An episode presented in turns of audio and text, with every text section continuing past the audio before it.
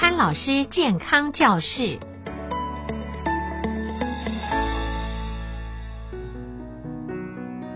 大家好，我是阳明大学潘怀忠教授。今天要跟大家探讨的题目呢，非常非常的有趣。相信大家都有看过西方的吸血鬼传说啊。那么看到吸血鬼呢，你就知道说呢，他必须要吸到人类的血液，才能够长生不老。那么在西方的吸血鬼传说呢，到东方的所谓的秦始皇啊，秦始皇也希望能够长生不老。所以今天这个议题呢，有趣就是在这里。我的题目呢，把它定成叫做“运动保持年轻的关键蛋白质已经找到”，因为大家都知道运动可以保持年轻，但是它为什么会让你保持年轻呢？原因是运动以后呢，身体会产生一个关键蛋白质。然后现在问题来了。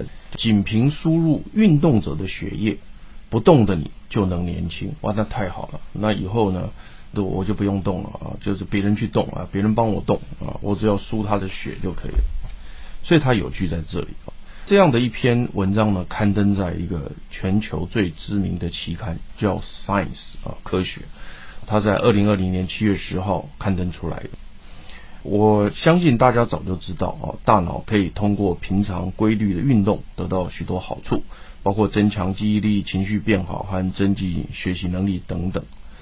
在这一次的实验里面呢，它是输入经常锻炼小鼠的血液，可以转移体能锻炼的好处给一只同年龄却懒惰的老鼠啊。这当然跌破潘老师的眼镜，也跌破全世界科学家的眼镜。那么，研究作者主要是加州大学旧金山分校医学系解剖学科的教授维莱达。他说呢，在小鼠运动过程中呢，体内就产生了一个非常特别的酵素，叫做 GPLD1。哦，大家只要记得英文字就好了，不必管它是什么啊。那么，透过输血呢，就可以传给另外一只老鼠，因此呢，可以改善没有运动老鼠的记忆力跟学习能力。从这个地方大家就知道说呢，哦，原来哈，这个从血液当中得到一个关键蛋白质，我们就可以得到运动的好处。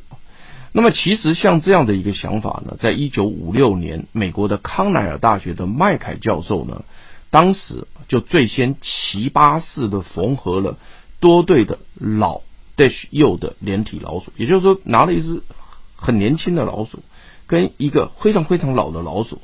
把他们的血管接在一起，让年轻老鼠的血液能够流到老的老鼠身上去，然后老的老鼠的血液又能流回年轻的老鼠身上来，这种叫做老 dash 幼连体老鼠，这很奇葩哦！那在一九五六年，美国康奈尔大学做的，让他们互通血脉，因此呢，老年鼠就可以分享年轻鼠的精血哦。没想到。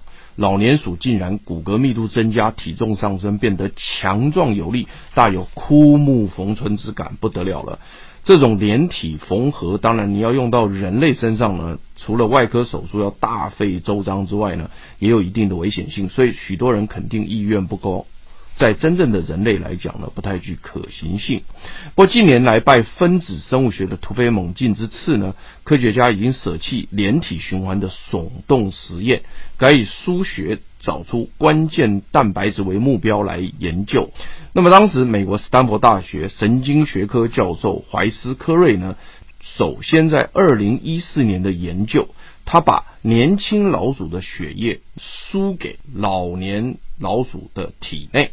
所以刚刚是把血管连在一起，让它两个人连体婴一样的这样打血。那这样子刚刚讲过不不是很实际的可行在人类上。但是如果说只是用输血的方式，那当然就来得容易得多。所以因此他就把年轻老鼠的血液输给老年老鼠的血液。没想到呢，老年老鼠大脑产生年轻化，记忆力增加，哇，不得了了。所以呢，这个斯坦福大学的这个怀斯科瑞教授呢，受到很大的鼓励，就在二零一七年，只用年轻人类的血液输给老年的老鼠。原因他想要证明，就是说呢，年轻人血液里面也有年轻的因子在里面。结果没想到，又同样出现了，老年老鼠也变得年轻、强壮、有力。他进一步去分析，到底。那么，在年轻的老鼠或年轻人类身上存在的哪一个蛋白质呢？这个叫 T I M P two 这个蛋白质啊，跟刚刚那个蛋白质不一样。刚刚那个运动蛋白质呢，事实上是 GLPD1 啊，那个是运动从肝脏产生的。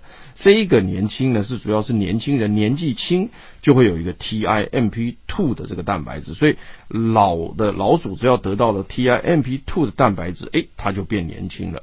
当然，这一项的这个成果呢，也非常的令人鼓舞，所以发表在另外一个国际非常好的期刊。叫做自然啊，叫做 Nature 啊。